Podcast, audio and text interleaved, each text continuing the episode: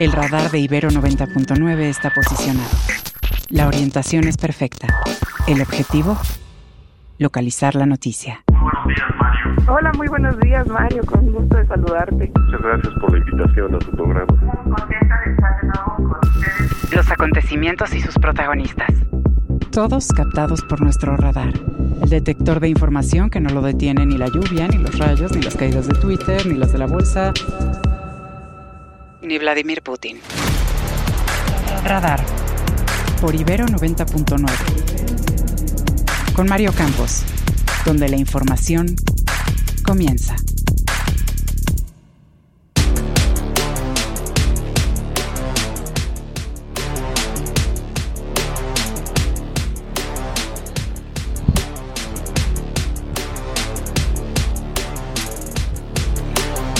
Este lunes reanuda sus operaciones comerciales solo con vuelos nacionales el aeropuerto de Acapulco. Autoridades aeroportuarias anuncian además el levantamiento del puente aéreo que permitió evacuar a poco más de 4.000 personas del estado de Guerrero. Movimiento Ciudadano cerró su registro para candidatos a la presidencia de la República. El ex canciller Marcelo Ebrard pues no acudió, no acudió, mandó a decir así que a través de terceros que no se iba a inscribir y hoy hará un anuncio a las 10 de la mañana sobre su futuro político, aunque ya francamente pesa cada vez menos. En Morena funciona la operación cicatriz, luego del malestar de algunos que quedan fuera por los candidatos.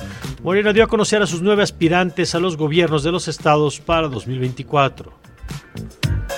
El ganador de la encuesta por Morena al gobierno de la ciudad, el que ganó la encuesta pero no ganó la candidatura, Omar García Harfuch, ofrece su apoyo a Clara Brugada. Eh, el ex jefe de la policía se integrará, dice, al equipo de Claudio Sheinbaum. En el PAN en la Ciudad de México, las aspirantes por la candidatura para el gobierno, Kenia López y Lía Limón, declinan en favor del alcalde con licencia de Benito Juárez, Santiago Taboada. En la franja de Gaza continúan los ataques del ejército de Israel, es el compromiso de realizar pausas y permitir la salida de civiles de la zona de conflicto.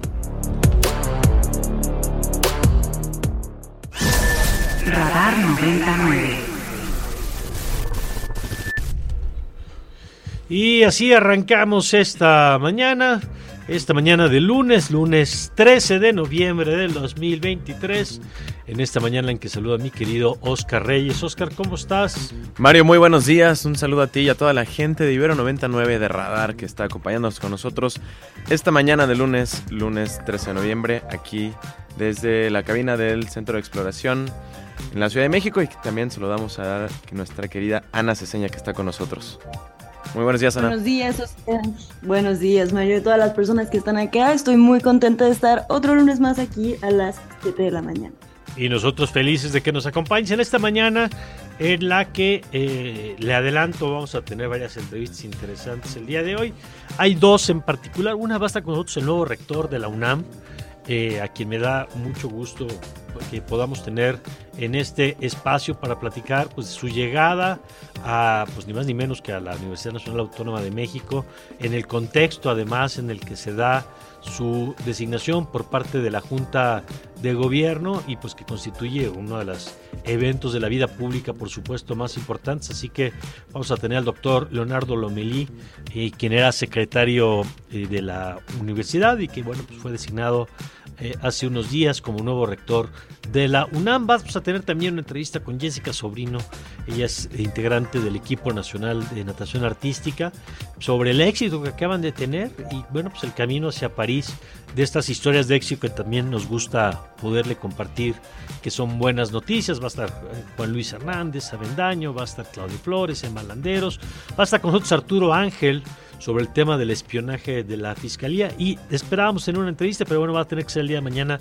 con Santiago Taboada, eh, quien será el candidato del PAN que disputa con, dispute con los aspirantes del PRI que se apunten o del PRD que se apunten y también eh, espero que esta semana tengamos a Clara Brugada que también eh, le tenemos el micrófono abierto por supuesto como lo hemos hecho en otras ocasiones y quien como usted sabe resultó ganadora no de la encuesta sí del proceso eh, para ser candidata de Morena cuando se definan las candidaturas. Ya ahorita, ya sabe que ahorita todo es simulación y todos son coordinadores y defensores. Pero bueno, más adelante Todas estas personas estarán ya en la boleta eh, como candidatos o candidatas. Bueno, por lo pronto, eh, Oscar, la invitación a que participen con nosotros a través de las diferentes vías de contacto. Así es, Mario, ya pueden ponerse en comunicación a, eh, través del WhatsApp o el teléfono en cabina. El número es el 55 529 2599 o también nos pueden escribir a través de Twitter, ahora X, con el usuario arroba ibero99fm utilizando el hashtag radar99. A mí me pueden encontrar como arroba Oscar-Reima y a ti, Mario. A mí me encuentran como arroba Mario Campos y a ti, Ana como arroba Cecena Conce. Muy bien, pues ahí están las diferentes vías de contacto para que usted pueda participar con nosotros en esta mañana y cuando son las 7 con 8 nos ponemos en manos de Oscar y de Ana para que nos cuenten pues lo más importante de las noticias que mire que este fin de semana estuvo muy cargadito. Estas son las, noticias. Y bueno, les platicamos que este lunes y después de 13 días de suspensión provocada por el paso del huracán Otis, reanuda operaciones solo para vuelos nacionales el aeropuerto de Acapulco y se levanta el puente aéreo que se estableció desde el pasado 25 de octubre hacia la Ciudad de México, por el cual se trasladaron a más de 4.000 personas a través de 78 operaciones aéreas. De acuerdo con las autoridades aeroportuarias, el aeropuerto de Acapulco cumple con todos los estándares de seguridad requeridos para retomar los vuelos de tipo comercial y general en todo el país, solo en el caso de vuelos nacionales por el momento. Y la Secretaría de Educación en Guerrero informó que todas las clases para escuelas públicas y privadas para la semana del lunes 13 al 17 de noviembre seguirán suspendidas en Acapulco y Coyuca de Benítez, municipios que sufrieron afectaciones tras el paso del huracán Otis el pasado 25 de octubre. De acuerdo con las autoridades de la SEP, será hasta mediados de semana, cuando se tenga ya el censo y el reporte de protección civil sobre el número de planteles que deberán ser rehabilitados en su totalidad. Esto debido a los daños provocados por el huracán.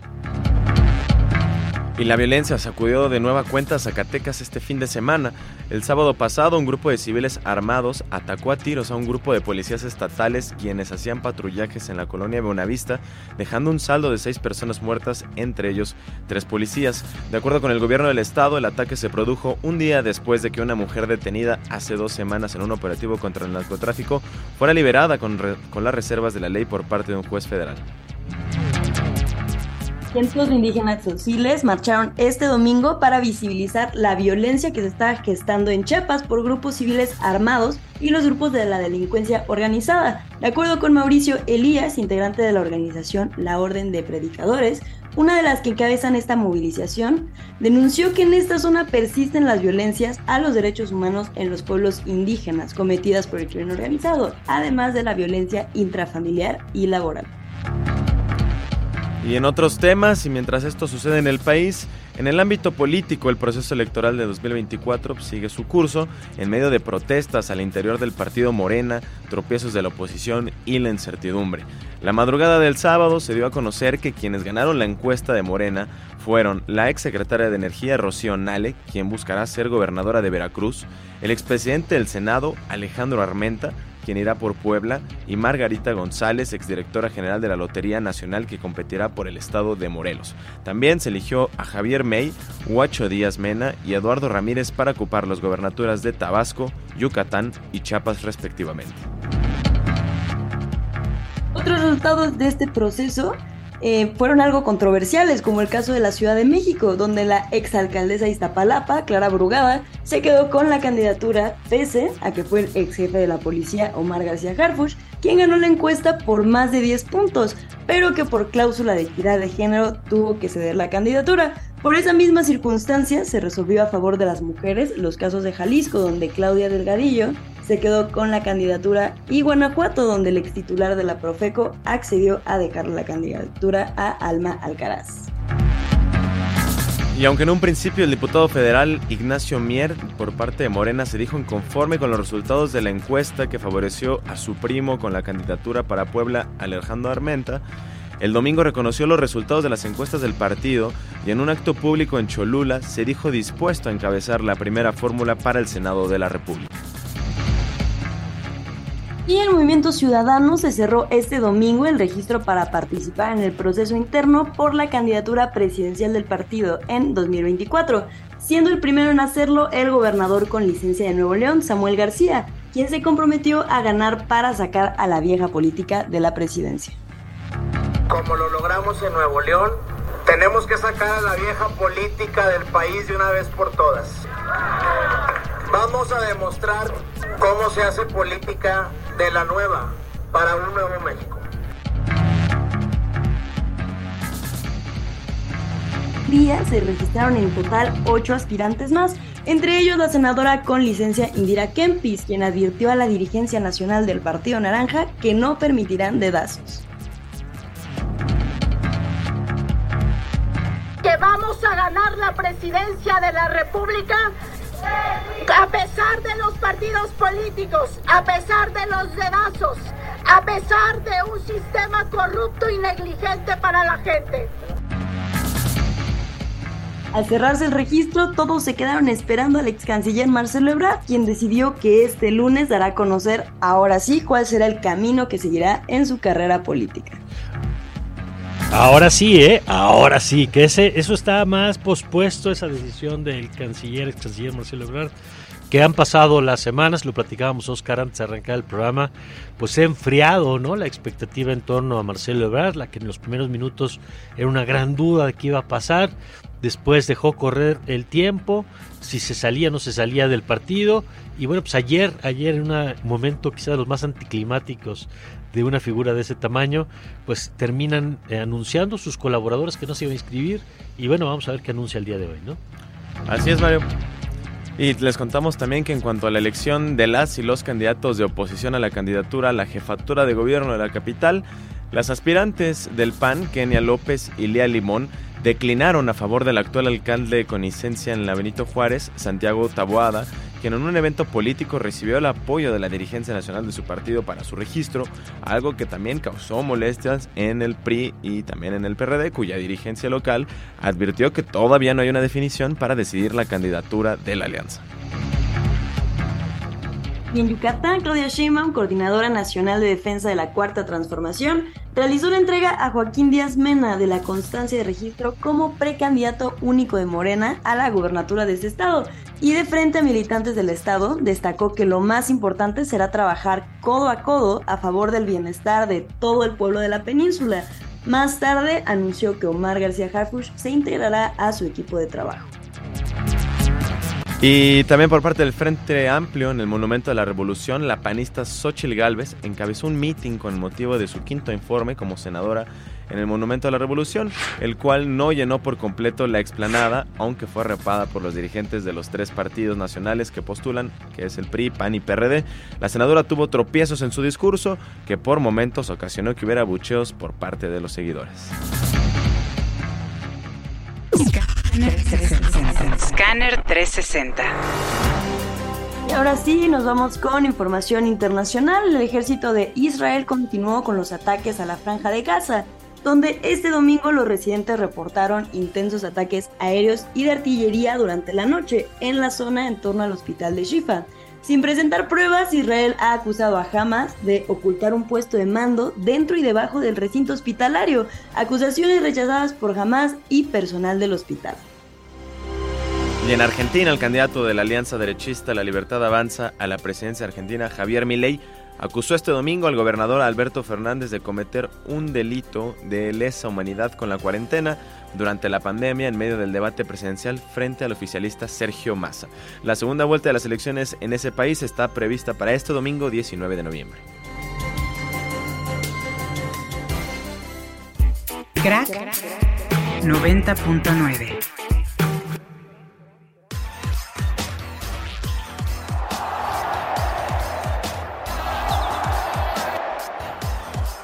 Son las 7 con 16, Mario. Y pues antes de irnos con Omar García, les recordamos las vías de comunicación para que estén al pendiente de lo que estaremos hablando a lo largo de estas dos horas y cualquier duda que tengan.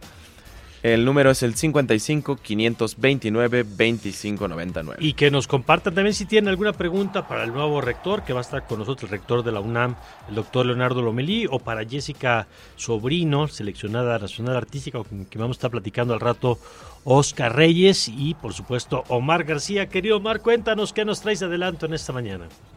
Hola, querido Mario, ¿cómo estás? Buenos días, buenos días, querido Oscar, querida Ana y por supuesto quienes están con nosotros en este lunes de Radar. Pues ya tenemos a las primeras dos semifinalistas en la, apertura 2023 de la Liga MX femenil. Ayer el América con una victoria de 3 por 2 y un global de 9 por 2 y las Chivas con victoria 2 por 1 sobre eh, Toluca para un global de 5 por 1. Pues tendremos otra edición de Clásico Nacional en la antesala de la final. El próximo jueves estará disputando el eh, primer partido partido en eh, Guadalajara, mientras que el Estadio Azteca verá la vuelta de este primer choque. Y bueno, pues hoy se conocerán las otras dos escuadras que estarán presentes en esta ronda de las cuatro mejores. Tigres Femenil recibirá a las Pumas a las 7 de la noche con un global de 3 por 1, ventaja para las locales. También las Rayadas en la misma capital de Nuevo León harán lo propio frente al conjunto de Tijuana a las 9 de la noche. Así que pues todo apunta a que de nueva cuenta tendremos Clásico Nacional por un lado y Clásico Regio en la otra llave.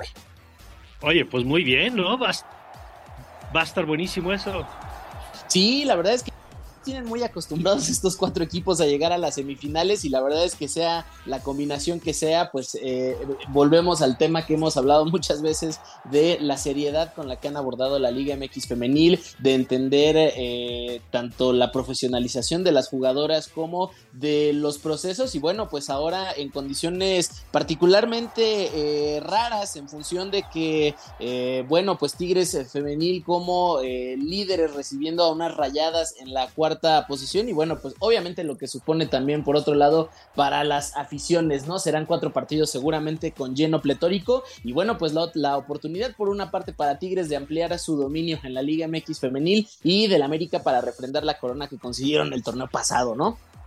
Sí, sí, sí, va a ser muy buena, muy buena liguilla, muy buen cierre de torneo de la Liga Femenil. Y bueno, pues volvemos contigo un poquito más adelante, Omar, para el reporte y para la entrevista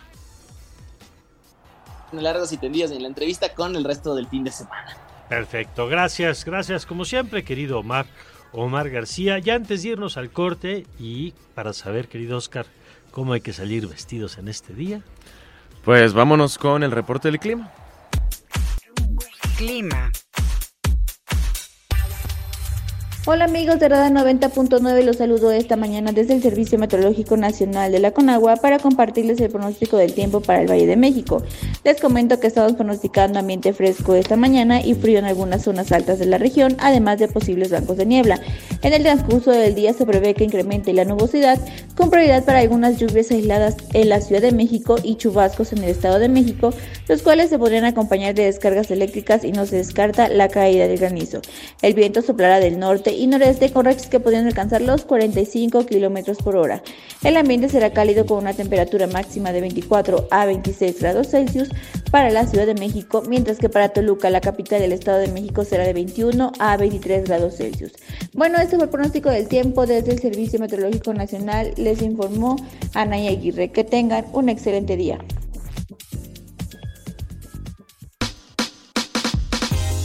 Primeras planas y encabezados. Reforma.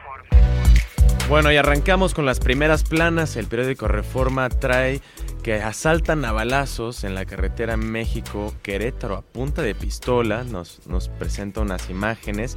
Acusan transportistas complicidad de elementos de la Guardia Nacional y persiguen criminales a camiones, causan accidentes y roban productos high-tech.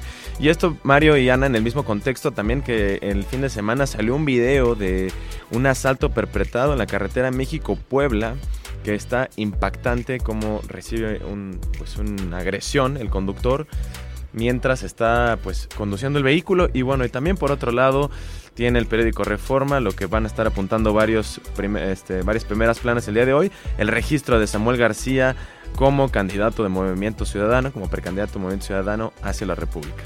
El Universal advierten poca capacitación de controladores aéreos. Expertos en aviación alerta que información requerida, requerida, en México es mínima, lo cual eleva el riesgo de accidentes. Auditoría detecta asignación de plazas a perfiles inapropiados. Basta con haber estudiado el bachillerato y un curso de dos años con validez oficial de la Secretaría de Educación Pública para laborar en los servicios de navegación en el espacio aéreo mexicano. La jornada. Dice el periódico La Jornada, éxito de la vacuna cubana Abdalá, pese a campaña en contra, ninguna muerte por COVID en la isla desde hace 18 meses. Neutraliza diversas variantes, afirman expertos del centro productor. Milenio. Sheinbaum propone a empresarios de Nuevo León plan energético de 30 años, estrategia para combatir cambio climático y atraer inversiones al país. Invitación a Saldívar, García Harfush y de la Fuente para armar proyecto de nación. Excelsior. Morena confía en su poderío rumbo a 2024. Aliados en riesgo de perder registro a encuestas encargadas por el partido lo colocan con una ventaja de hasta dos dígitos, dos dígitos sobre la oposición. Un documento interna, interno resalta su crecimiento electoral. El financiero. No habrá recortes continuos en tasa de Banjico. Esto lo dijo la gobernadora Victoria Rodríguez Sega, la gobernadora de Banjico. En una entrevista explicó que el Banco Central cambio en día futura. También hay una cita que dice, estamos anticipando que sean graduales y no necesariamente estaremos ante un ciclo de bajas continuas. El economista.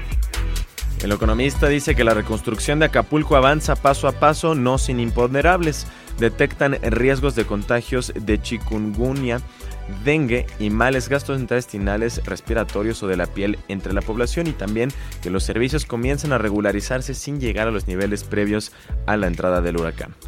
El Sol de México. Según informes de seguridad presentados en la mañanera, surgen al menos 20 grupos criminales durante la cuarta transformación. Se reconocen desde cárteles del narcotráfico y células afiliadas hasta bandas de huachicoleros. Prensa Internacional. Y en el caso del New York Times trae esta nota diciendo que Estados Unidos e Israel atacan a milicias vinculadas a Irán en recordatorio de los riesgos en Medio Oriente y los ataques se producen mientras el ejército de Israel consolida el control de la ciudad de Gaza, la base de Hamas. Los combates han empeorado la crisis humanitaria en el enclave. Mientras tanto, en el país, Occidente endurece el tono ante Netanyahu por los bombardeos sobre civiles en Gaza. Los aliados de Israel presionan al país para que alivie los ataques a los palestinos mientras reiteran el derecho a defenderse ante Hamas. No hay razón para que bebés, señoras y ancianos mueran bombardeados, dice Macron.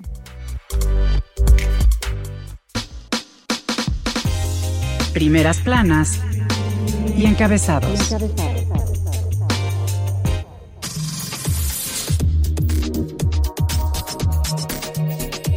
Como ha escuchado usted, pues en los ecos del proceso de Morena siguen marcando la agenda. Y es que le salió muy bien en, a Morena el método incluso de, bueno, primero adelantar los tiempos que le ha permitido, aunque sea fuera de la ley, pero hacer campañas y colocar los nombres de sus aspirantes con mucha presencia y luego administrar cada hora un nuevo nombre, pues le permitió acaparar la atención del reflector del pasado viernes con todos los medios y todo el mundo pendiente de quién salía, pero queremos hacer un corte de caja con quien pues ha seguido ha analizado y generosamente siempre nos ha compartido su lectura, que es Roy Campos, a quien le agradezco mucho que nos tome esta llamada. Querido Roy, buenos días.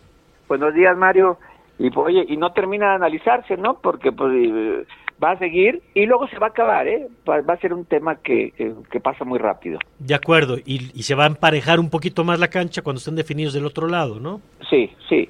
No, sí, y, y lo otro es, pero que yo digo contigo, le salió muy bien el show la atención el, empezó el viernes en la mañana hasta el sábado en la madrugada. Sí, sí, sí. Total, y además en un viernes, de manera que no hubiera comentarios en medios importantes al día siguiente. ¿no? También eh, como, como, previendo por si alguien se enoja, porque alguien se pelea o por si algo nos sale mal les da tiempo de hacer operación cicatriz el fin de semana y creo que le salió bien en ese sentido. Ahora, de lo que tú esperabas, Roy, en función de las encuestas, digamos, ¿qué tan competitivos terminan siendo las figuras que va a postular Morena para esas nuevas gubernaturas? A ver, mira, eh, primero es, los ganadores de, los, de las encuestas ninguno fue sorpresa. Coincidieron con todas las encuestadoras, con todo, o sea, todo lo que se circulaba de quién podía ganar cada estado, salió el ganador. ¿no? Incluso en la Ciudad de México hasta con los puntos, o sea, muy bien salió todo. Eh, ¿Hubo una sorpresa? Sí, en segundos lugares. O sea, el segundo lugar de Guanajuato fue sorpresa, ¿no? Que terminó siendo candidata. O sea, sí hubo algunas sorpresas. O la cercanía de Huerta de Rocío Nale, pensábamos que, que Nale podía haber arrasar más y no, Huerta se coló al segundo lugar e incluso sacó más puntos. O sea, ¿no? entonces, en, términos de resultados, no hay sorpresa en el ganador. Eh, luego, en términos, lo que presentaban tenía algo de comunicación política de la parte de preferencia electoral. Tenía algo de comunicación, ¿por qué? Porque mostraban la preferencia electoral por partido independiente, como le va Morena, al y en todos Morena ganaba. En todos Morena ganaba. Y en ninguno presentaba Morena y aliados contra el PAN PRI PRD. Mm. Entonces sí tenía algo de comunicación y entonces pues no hubiera parecido así como que arrasaban en Guanajuato, en Yucatán o en Jalisco, ¿no? Porque ahí van contra alianzas. Bueno, Jalisco es otro tema porque no, la alianza no compite. Eh, entonces hay comunicación, pues sí, no vamos a pedirles a un partido político que no haga comunicación política. Claro, que se, dé un tiro en el pie y digan aquí no, aquí no nos va tan bien, ¿no? Eh, no le saben, le saben, no le saben. Ahora, que, que van a perder por cómo lo hicieron, no, yo creo que le salió bien, el método de encuesta le salía bien, los criterios que hubieran utilizado, o, distintos a los que usaron, hubiera cambiado poco, ¿no? Eh, la, la, la decisión del INE y del tribunal de cinco mujeres, personalmente en el único lugar que afecta es Jalisco, mm. el único, ¿no? si, no hubieran aprobado a media semana lo del 5-4 y se hubieran quedado con 4-4 como proponía Felipe de la Mata, eh, pues entonces estuviéramos hablando que en Jalisco eh, es Carlos Lomelí y no Claudia Delgadillo. Es la única diferencia. Mm. Luego, ¿qué otro? Las encuestas espejos no las usaron nunca. Ellos tienen todo el derecho a decir en la que creemos es la nuestra, así, ¿no? Porque había uno de ellos y dos, dos espejos, uno de ellos, dos espejos. ¿Por qué digo que no los usaron? Porque no promediaron para ver cómo quedaran ni nada, pero sobre todo en Chiapas, porque las dos encuestas espejo difirieron en el ganador con la encuesta de ellos. Mm. Entonces, ahí era para que ganó, el que ganó la encuesta espejo dijera, oigan, pues yo no, no creo pues en tu encuesta porque hay las dos espejos. No, no, no, la que valió es la encuesta de ellos.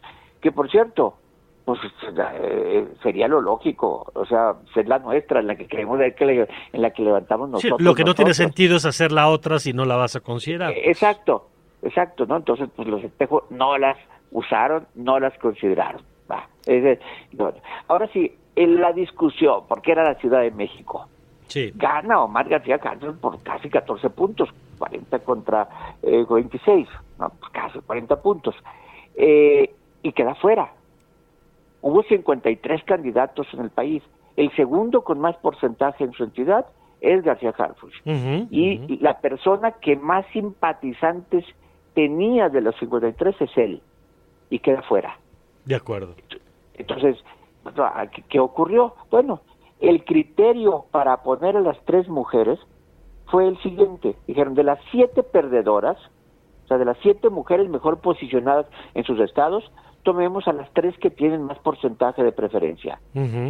Pues es un criterio válido y si ese fue el criterio aceptado por todos desde el principio, pues es como cuando deciden el desempate en el fútbol o lo que sea, nos guste o no nos guste, así es la regla. Y en esa regla entra Clara Brugada, ¿no? Entra Alcaraz en Guanajuato y entra Claudia Delgadillo y sacan a tres hombres que, que ganaron los 10 puntos en sus estados. Ganaron todos los puntos disponibles. Eh, lo sacan, ¿no? Eh, a, a, Ricardo Sheffield, que habían renunciado, por cierto, a sus puestos, o a Carlos Lomelín en Jalisco. Y entonces, ¿qué otro criterio hubieran podido usar? El otro criterio de competitividad era que estuviera más cerca del primer lugar. Porque había quienes, había mujeres que perdieron, eh, quedaron en segundo lugar, pero a menor distancia que los 14 puntos de Clara Brugada. Bueno, a punto y medio quedó Sacil de León en Chiapas. Por ejemplo, claro. De, hecho, el, la, la único que hubiera modificado el resultado es que estuviéramos viendo en la lista, en, en lugar, en lugar de Eduardo Ramírez, que es un estado que muy probablemente gane Morena y Verde, que es él, eh, pero en lugar de él estuviéramos viendo a, a de León, a la senadora, y en la Ciudad de México estuviéramos viendo a García Harfuch, por mujer y hombre. Eh, no, el criterio de porcentaje hizo que Clara Brugada y Eduardo Ramírez quedaran. Es el único cambio que hubiera habido. Todos los demás hubieran sido igual. Pero entró el Delgadillo, que también está a cuatro puntos, entró eh, al, Alcaraz, que estaba a un punto, pero también hubiera tenido que entrar eh, Cecil de León a punto y medio. Eh, ¿cuál, ¿Cuál criterio era más justo? Yo podría decir que era el de la distancia, pero es mi opinión. Si Morena decidió que fueron porcentajes, tenían que verlo, que se tendría que haber quejado los jugadores, no yo, los jugadores. Ese es el criterio claro. Ahora, ¿eligen a una mala candidata en Ciudad de México? Pues no, ¿eh? No. O sea, tenía tan buenas opiniones como Omar, eh, tenía buena aceptación en Ciudad de México, eh, tenía un núcleo duro de Morena, pero no tenía un segmento poblacional que quería Omar. Y que y que le llevaba la ventaja, ¿no? Ahora, ese segmento, ese segmento... ¿A dónde se va a ir?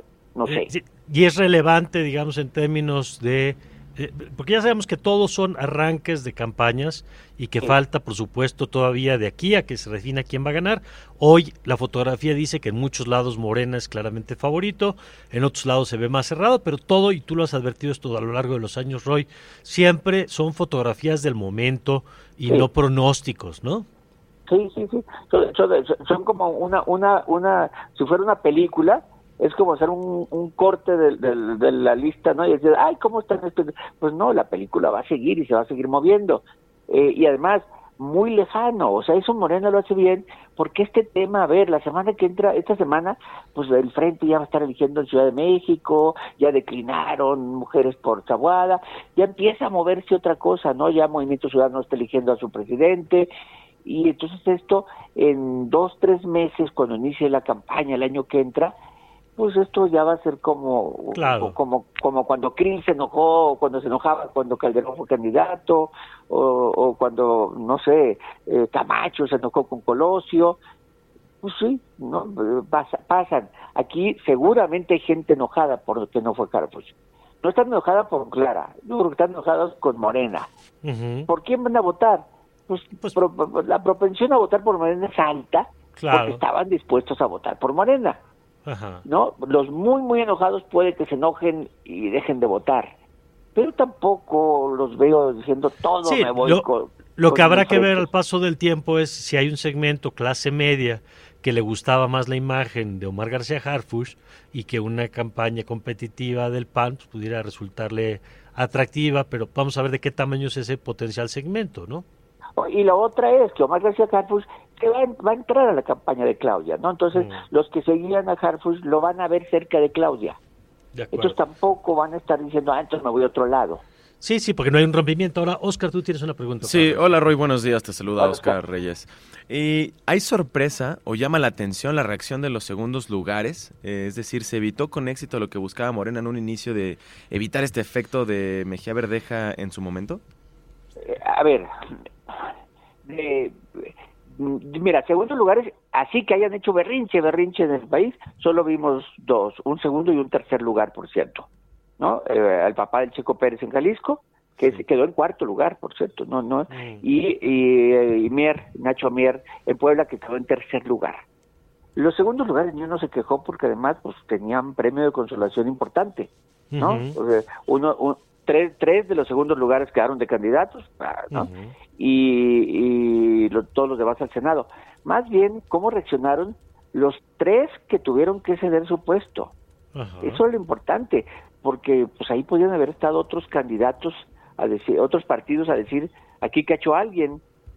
Tenía a, Omar, García Carlos, a Ricardo Sheffield, a Carlos Delgadillo, eh, que algo, alguien decir, a ver, pero ojo, el frente no necesitaba en Guanajuato a Ricardo Chever, pues ahí no hubo nadie quien le tirara un anzuelo.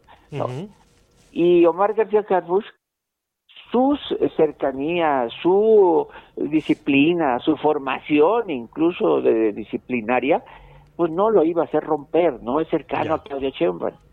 Entonces, no, yo creo que no hay reacciones así importantes que digan que Morena salió lastimado. Ok, bueno, pues ahí está eh, el análisis. Gracias, Roy, como siempre. Hasta luego, saludos. Gracias, muy buen día, Roy Campos, presidente de Consulta Mitowski. Gracias por los comentarios. Eh, eh, nos llega un alguien que nos dice que no sé, no sé si lo dije yo, lo dije, lo dijo Roy, que ocupar las gubernaturas. No, evidentemente, si lo dijimos así, lo dijimos mal. Son las personas que van a competir por las gubernaturas del lado de Morena y del lado, eh, ahorita de Morena, PT verde, digamos, ¿no? Que es lo que se definió. Y yo coincido totalmente con la persona que nos hizo llegar este comentario. Uno no puede dar por hecho que las elecciones ya pasaron, ¿no? Uno puede decir, ah, pues Morena es favorito para la presidencia. Pues sí, sí es favorito para la presidencia. ¿Ya es presidenta Claudio Sheinbaum? Pues no. Si hoy fueran las elecciones, ¿ganaría? Sí, según todas las encuestas, sí. Pero las elecciones no son hoy. Y lo mismo podríamos decir en cualquier lugar del país, ¿no? Entonces, sí, hay que ser muy cuidadosos y si, si lo dijimos mal, que seguramente así fue, porque por eso nos, nos mandan el mensaje, gracias por la corrección.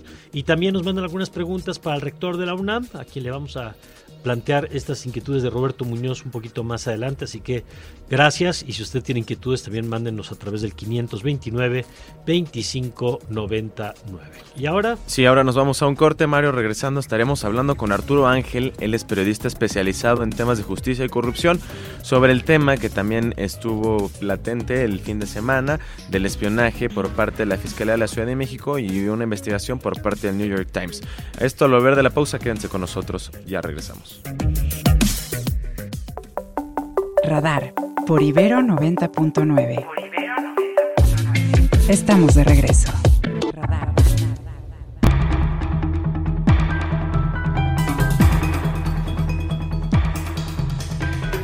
7 con 40 minutos y nos vamos con Arturo Ángel, periodista, a quien siempre es un gusto saludar. Querido Arturo, ¿cómo estás? Hola Mario, ¿cómo estás? Muy buenos días. Un saludo a todos eh, por allá y feliz inicio de semana. Igualmente. Oye, te seguimos atentamente como siempre, porque yo se los recomiendo aquí y a mis alumnos y en todos lados. Seguir a Arturo Ángel siempre es una buena idea para tener claridad sobre muchos de los temas de la agenda.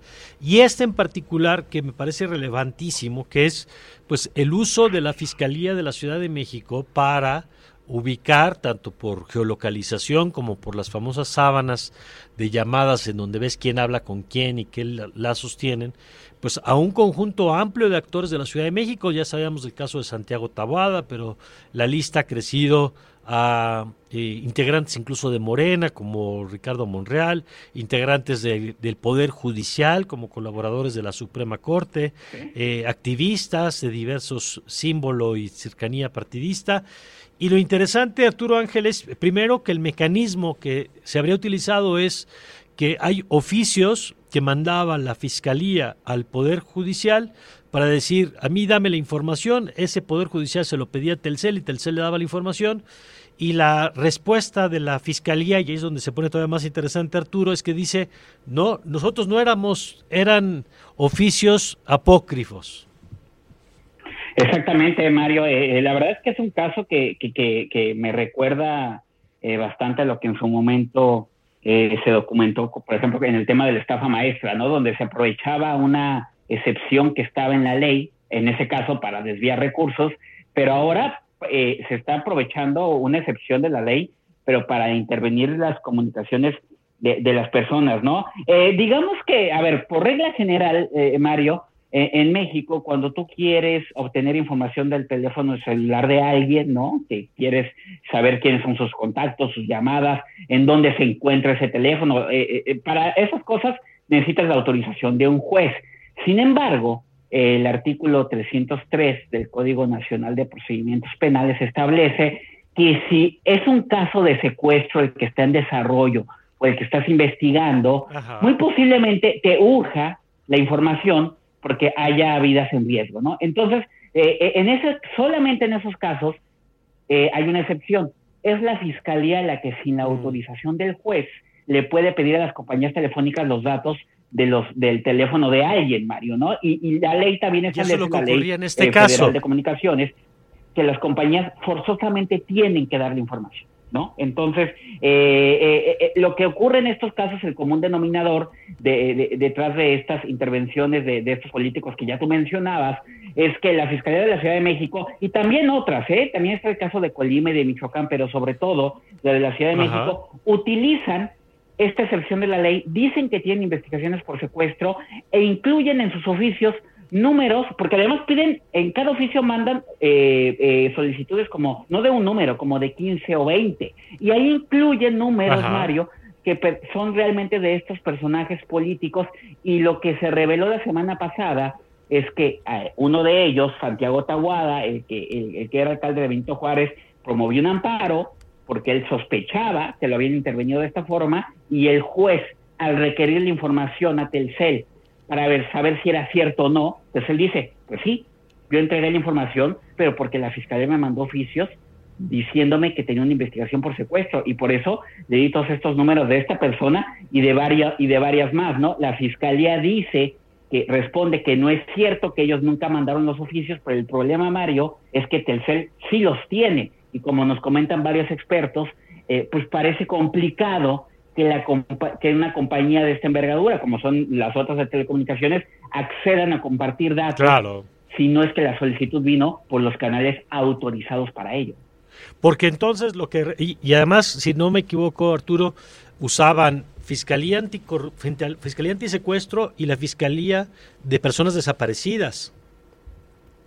Exactamente, nosotros este eh, a partir de, de, de, los documentos que exhibió Telcel vienen firmados por ejemplo, en el caso de la Ciudad de México, por dos funcionarios, yo verifiqué, en, porque finalmente los directores de servidores públicos son, son eso, son públicos, y en efecto, ahí están los nombres de los funcionarios y tiene estos cargos, fiscal especializado en secuestro y el coordinador de delitos de alto impacto, o sea, los que llevan las áreas sensibles son los que firman estos documentos eh, y los que eh, la compañía los recibe y pues la compañía tampoco es que vaya a pensar que si los recibe por los canales convencionales, Mario, pues no sean, ¿no? Entonces entrega la información. Por lo tanto, aquí hay un tema interesante. Alguien evidentemente está mintiendo, Mario, porque si bien la fiscalía dice que no los, que esos documentos no están en sus libros de gobierno, eso no quita que se hayan enviado por esas vías oficiales a lo mejor de forma eh, paralela eh, o, tramposa y la compañía, porque el tema es que la compañía lo recibió y también ATT recibió un documento similares en Michoacán y Telcel recibió en Colima, pero sobre todo con mayor eh, eh, frecuencia en la Ciudad de México. Entonces, insisto, creo que estamos ante un tema muy interesante porque además, pues lo que pidió la Fiscalía son las claves email, la, la, la, geolocalización de los teléfonos, toda la relación de contactos, entradas, llamadas, o sea, una información que con la que luego, con otras tecnologías como de malware o como conocemos el tema de Pegasus, se puede llevar otro tipo de intervención ya incluso por fuera de la ley, Mario. Entonces, eh, es una información muy sensible la que se está dando a conocer aquí. Y, si bien es cierto, Mario, que la Fiscalía de la Ciudad de México negó fehacientemente, también hay que aclarar una cosa, ¿eh? porque ellos juegan con decir que la nota del New York Times, por ejemplo, es falsa porque los documentos son falsos, pero eso no quita que la nota sea cierta. Eh, porque incluso la misma Fiscalía de la Ciudad de México dice, vamos a abrir una investigación a través de nuestra área de servidores públicos porque en efecto, y reitero, los oficios existen y por lo tanto, y también medio lo reconoce la Fiscalía de la Ciudad de México, pudiera ser que esos oficios sí salieron de ahí, ¿no? Aunque no estén dentro de una carpeta de investigación y alguien sin autorización, aunque insisto, suena difícil de creer, lo pudo haber hecho. Yo creo que lo más importante en este caso, Mario, sería que realmente tuviéramos una instancia independiente, eh, en este caso, pues creo que la única opción sería la Fiscalía General de la República, que interviniera a investigar esto desde una posición neutral, porque finalmente, aunque la Fiscalía de la Ciudad de México nos diga, no, nosotros no lo hicimos, pues son ellos los que, los que eh, eh, de acuerdo con Telcel, les mandaron la información. Entonces, sería tanto como si una persona acusada de espionaje dice, no, yo no espié, o una persona acusada de, un robo dice, no, yo no robé, me declaro inocente, pues ahí no se puede acabar la investigación. Entonces, creo necesariamente, Mario, y ojalá esto sucediera, que otra instancia tendría que investigar lo de la Fiscalía de la Ciudad de México, lo de Michoacán y lo de Colima, porque, insisto, por esta docena de casos que ya tenemos, que ya han, han salido a la luz, me parece que estamos ante un modus operandi donde se está aprovechando de nuevo esta excepción que marca la ley para saltarse a los jueces, obtener la información. Y si bien es cierto, es cierto que la ley dice, si tú obtienes la información sin pedir autorización de un juez, porque es un caso de secuestro, luego tienes que avalar esos datos con un juez para que se los puedas utilizar en un proceso, pues a lo mejor a las fiscalías no les interesan los procesos, lo que les interesa es obtener nada más los datos, claro. parece ser por el perfil de los intervenidos, con fines políticos, ¿no? Y ya no llevar los asuntos ante los jueces, pero los datos ya los tienen. Entonces, insisto, creo que tendría que venir un tercero aquí a investigar con, con, mucho profesionalismo y con mucho cuidado esto que está sucediendo, porque además estos son los casos que nos enteramos de gente que tiene los recursos para promover amparos o que tiene fuentes que se enteraron y le pasaron el pitazo. Pero imagínate cuántos casos más no sabemos que podrían estar ocurriendo en contra de, de, de, todos, periodistas, políticos, activistas, en fin, que pudiera estar ocurriendo lo mismo y ni nos enteramos. Oye, y todo esto finalmente, Arturo, se da en el marco de la discusión sobre la ratificación de Ernestina Godoy como fiscal de la Ciudad de México. Exactamente, ¿no? Que es una cosa que cuestionó la fiscal de por qué ahora, ¿no? Finalmente siempre hay ventanas este, de, de, oportunidad en términos editoriales, ¿no? De cuando una noticia puede tener un mayor impacto, ¿no? Siempre habrá quien, evidentemente, veamos algunos de los afectados, pues son opositores, a lo mejor ellos también al obtener su información vieron que esta era una ventana donde el caso iba a tener mucho mayor contundencia, ¿no? Pero eso no quita que el caso exista, María, sobre todo porque en este sentido, y cuando yo, yo, por ejemplo, el día de hoy que, que, que, escribí ahí en mis redes, que me recuerda el tema de la estafa maestra, es porque eh, ya había pistas de que esto estaba sucediendo. Ya hace unos meses, Santiago Tahuada lo había dicho, ¿no? La propia Alessandra Rojo de la Vega, exdiputada activista, ella ya también había denunciado que le parecía muy extraño algunas cosas que sucedían con sus comunicaciones después del artículo del New York Times en varios noticieros, el, fin de semana en Reforma, eh, Ramírez publica el caso de Ricardo Monreal, el caso de, Adrián Rubalcaba, entonces más allá del contexto, que creo que sí importa y que debe de abonar a si es conveniente o no, pues no solo de la ratificación de Cristina Godoy, sino además, eh, si es conveniente o no, habría una investigación por lo que está sucediendo, pero este problema creo que debe de trascender mucho más allá de simplemente la ratificación o no de un fiscal de nación. De acuerdo. Pues muchas gracias Arturo, como siempre. No, un gusto estar con ustedes. Buenos días. Eh, gracias. Y bueno, vamos a ver, vamos a ver este tema.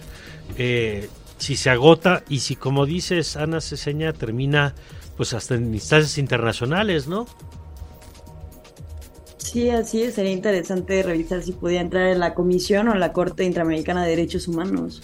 Sí, normalmente un tema se tiene que agotar internamente, pero vamos a ver, porque si la Fiscalía no puede investigar, si la Fiscalía hizo lo mismo, ¿no? Y yo creo que planteas ahí un tema interesante, si puede haber algún organismo internacional. Pues le vamos a seguir con el tema, porque sí es delicado. En el peor de los casos, suponiendo, el mejor de los casos, suponiendo que la Fiscalía dice la verdad, o uno, o a qué hacen empleados de la fiscalía pidiendo información en una lista de opositores, así como por cosa suya, o dos, pues qué tan fácil es falsificar comunicaciones de la fiscalía para obtener datos de intervención telefónica sin que nadie se entere. Y no sabía nada la fiscalía de esto. Y por supuesto, si es cierto todo, pues qué grave que se utilicen a las fiscalías antisecuestros y la fiscalía de búsqueda de personas pues con fines político-electorales para afectar a opositores al gobierno. Así que por donde se le quiera ver es grave, pues así sean fuera deliberado o no fuera deliberado, es grave y esperemos que no quede nada más como una anécdota. Pero bueno, ya seguiremos con este tema. 7 con 52. Radar económico. Radar económico. Y ahora nos vamos con el radar económico. Si se cumplen las expectativas de JP Morgan y Berkeley sobre el primer recorte de la tasa por parte del Banco de México, que prevén para el segundo trimestre del año entrante, se perfila que la pausa monetaria de México será una de las más largas entre las economías de América Latina. Y tras conocer el anuncio monetario de noviembre, donde Banjico advirtió que dejaría la tasa sin cambio en 11.25% por cierto tiempo, expertos de ambos bancos globales destacaron nuevos incrementos y la posibilidad de iniciar con los recortes y el director general del Grupo Aeroportuario del Centro Norte, del OMA, Ricardo Doñas Espriu, informó que el Aeropuerto Internacional de Acapulco reanudará hoy, lunes 13 de noviembre, sus operaciones comerciales y general para vuelos nacionales después del paso de otros por la entidad. Mediante sus redes sociales, el directivo detalló que lo anterior se realizará cumpliendo con todos los estándares de seguridad requeridos. Y México, junto con otros países, suscribió un compromiso de vigilancia de criptoactivos, el cual tiene, entre otros objetivos, combatir la evasión de impuestos y asegurar el cumplimiento fiscal. Esto lo señaló Gabriel Llorio, subsecretario de Hacienda. En un mensaje publicado en su cuenta de Twitter, comentó que el país debe modernizar la regulación en materia de estos productos digitales que se emiten de forma privada con tecnología similar, por lo que la nación se adhirió a compromiso colectivo para la implementación del marco para el reporte de criptoactivos. Moody's Investor Service cambió la perspectiva de la calificación crediticia de Estados Unidos de estable a negativa, al alertar que los riesgos para la fortaleza fiscal del país han aumentado. Sin medidas efectivas de política fiscal para reducir el gasto público o aumentar los ingresos, Moody's espera que los déficits fiscales de Estados Unidos sigan siendo muy grandes, debilitando significativamente la asequibilidad de la deuda. Y esta mañana un Bitcoin tiene un valor de 36.700 dólares, mientras que un dólar nos cuesta 17 pesos con 71 centavos. Muchas gracias Alfonso Cerqueda por este resumen económico.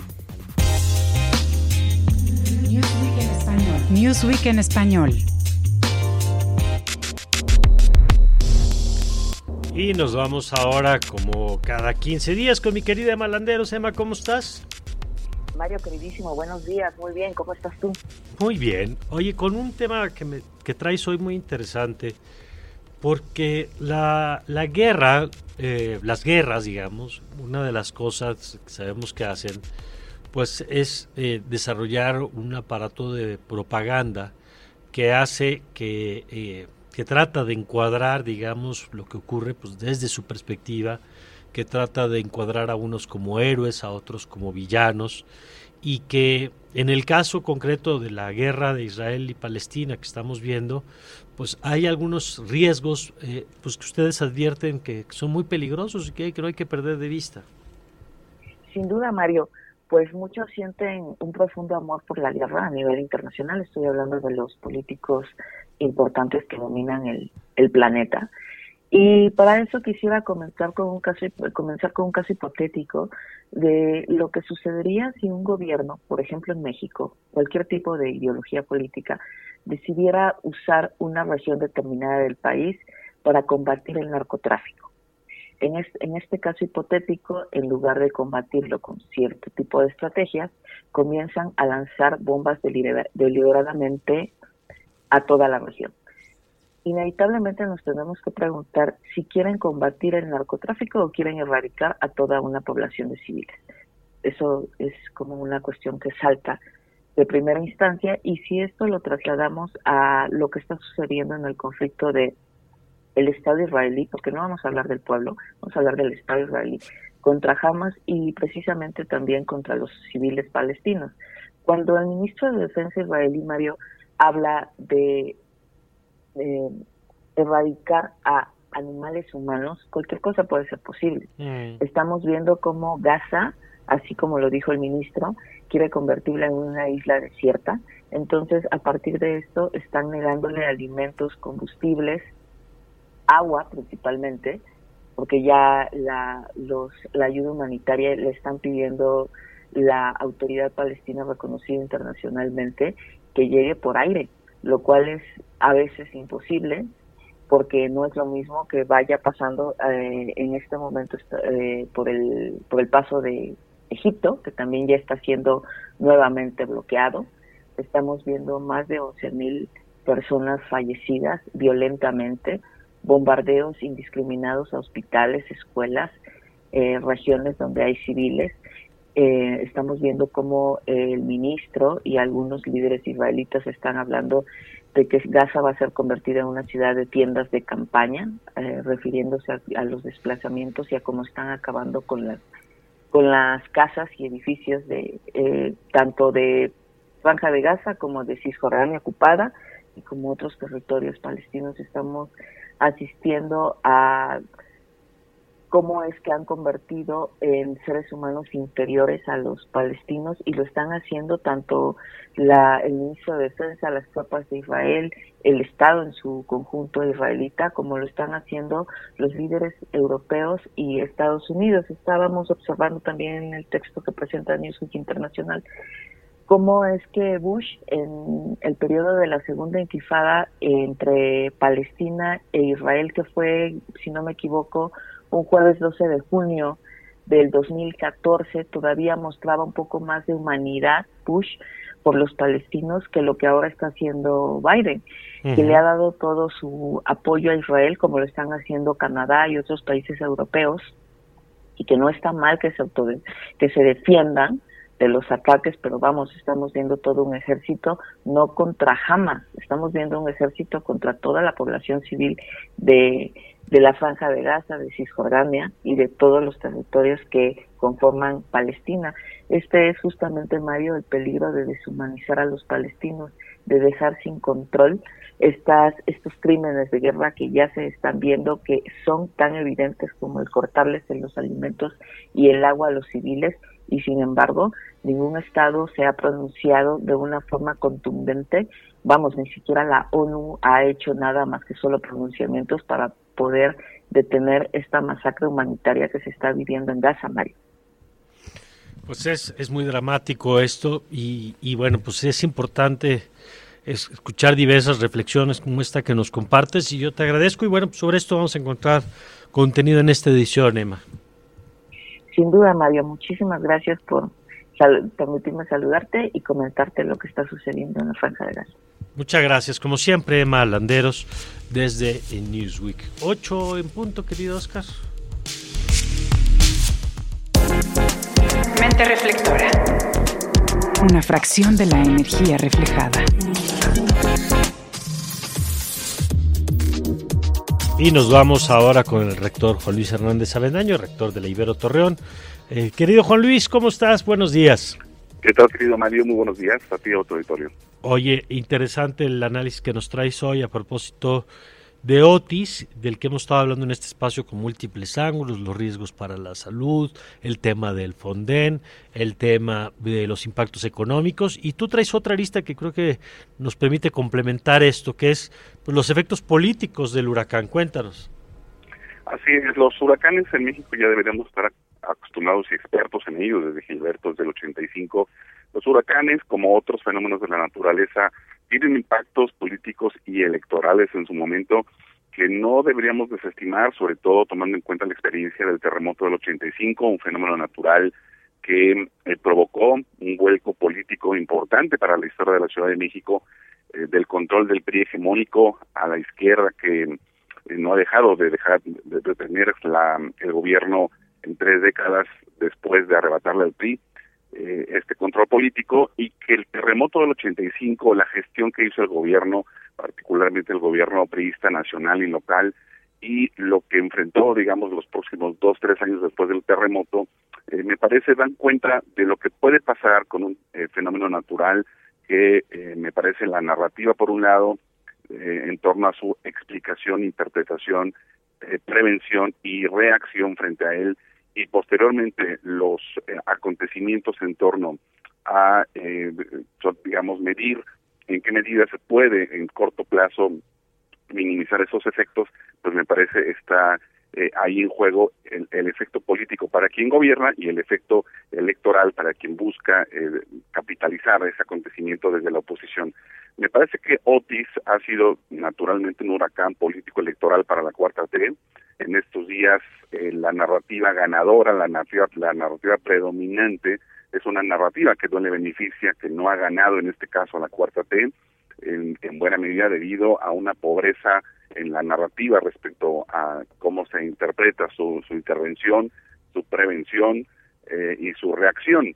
Naturalmente todos los gobiernos siempre tienen están contra la pared este, este tipo de, de fenómenos, cuando se trata sobre todo de un huracán como este, categoría 5, pero sin duda la sociedad, el electorado está atento en torno a esa narrativa, cómo se lee, cómo se empatiza con la población, con los afectados, con los miles y miles de personas que evidentemente están esperando una ayuda pública eh, y naturalmente con respecto a cómo los medios de comunicación naturalmente encuentran ángulos en torno al sufrimiento que ha, eh, digamos, tenido prácticamente todo el puerto y las colonias populares y lo que está alrededor, naturalmente acá como las zonas rurales. Eh, la pobreza respecto a la respuesta de calidad sin duda es uno de los elementos que hemos pedido ver en la cuarta T. En segundo lugar, hemos visto una tardanza muy importante con respecto a la reacción eh, pública, federal, estatal, local. Esa tardanza incluso en medida en términos de la aparición de la propia gobernadora, que tardó tiempo en, saberse pues dónde estaba y qué estaba haciendo, o si era parte de, las, de los damnificados o damnificadas, ¿verdad? no se encontraba. Y en tercer lugar, evidentemente, la posibilidad que tenga el gobierno para poder eh, construir un conjunto de políticas públicas con, sobre todo, las empresas y tener una posibilidad de reconstrucción que pueda abatir esta eh, narrativa y esta percepción absolutamente negativa que tiene eh, la cuarta T frente a este hecho natural. Es sabido que los gobiernos, por lo regular, eh, sobre todo en este tipo de acontecimientos, están desprevenidos, pero la pregunta es, ¿en qué medida debe ser ese nivel, eh, digamos, de, eh, de contingencia? No había, por ejemplo, un atlas de riesgo en la mm. ciudad de Acapulco que verdaderamente es inaudito tomando en cuenta no solo la historia, sino lo que yo ya hoy es claramente un ABC de las políticas de prevención de protección civil, un atlas de riesgo, todos los municipios de México deberán tenerlo. Máxime aquellos que tienen, pues evidentemente, los huracanes todos los años, de julio a septiembre, que insisto, los mexicanos ya deberíamos ser expertos. Ya no digamos este ABC, sino la capacidad que pueda tener de respuesta frente a este tipo de, de, situaciones. Los mexicanos las, eh, en, las costas deberían estar listos para cualquier huracán que pueda transformarse de tormenta tropical en categoría 5. Deberían tener protocolos eh, públicos y sociales en torno a eso, independientemente de si llegan o no llegan, o tratan en llegar o nunca van a llegar. Eh, pero lo que vemos cada año pues es esa posibilidad muy latente. Así que digamos, eh, Mario, me parece interesante observar, históricamente hablando, los desastres naturales siempre tienen consecuencias políticas para quien gobierna y también para quien quiere arrebatar el poder a quien está gobernando. Vamos a, apreciar en estos días, seguramente en las encuestas, en qué medida eh, Otis ha tenido también un huracán político electoral, beneficiando quizás la interpretación de la oposición, que en este momento tiene una, una narrativa más ganadora con respecto a la interpretación de los hechos y la poca respuesta de calidad, insisto, que ha tenido la cuarta T, pero la cuarta T tendrá oportunidad de, eh, de medirse y de alcanzar este déficit si es capaz de lograr en poco tiempo eh, una reconstrucción salvable de, su imagen y una reconstrucción que definitivamente todos queremos, eh, sobre todo y particularmente para ayudar a los miles de damnificados en Acapulco, particularmente quienes eh, perdieron absolutamente todo y decir que, bueno, finalmente eh, nosotros desde Torreón tuvimos oportunidad de saber eh, en tiempo real lo que ocurrió eh, en Acapulco porque estaba la convención minera justamente en el Hotel Princes y Peñoles, que es la, empresa minera más importante del norte de México, estaba ahí presente con muchos de los actores que conocemos, con medios de comunicación que conocemos también y que nos ha tocado conocer de parte de ellos de viva voz pues lo que vivieron dramático, impresionante eh, para quienes hemos escuchado las, versiones personales de lo que les tocó en ese momento y, narrando efectivamente los primeros acontecimientos que significan, eh, digamos, un caos con ausencia del gobierno absoluto. Impresionante e, estas narraciones de principios de, cuando se amaneció después del, del, huracán y lo que da cuenta de cómo los gobiernos son muy importantes respecto a estas prevenciones y reacciones en torno a estos desastres naturales como los huracanes, en el caso de México y nuestras costas, estimado Mario. Muy bien, pues gracias Juan Luis por el análisis. Eh, con mucho gusto, buenos días para todos. Buenos días, es el rector Juan Luis Arranza Vendaño, doctor Juan Luis Arranza Vendaño, rector de la Ibero Torreón. Radar por Ibero 90.9. Estamos de regreso.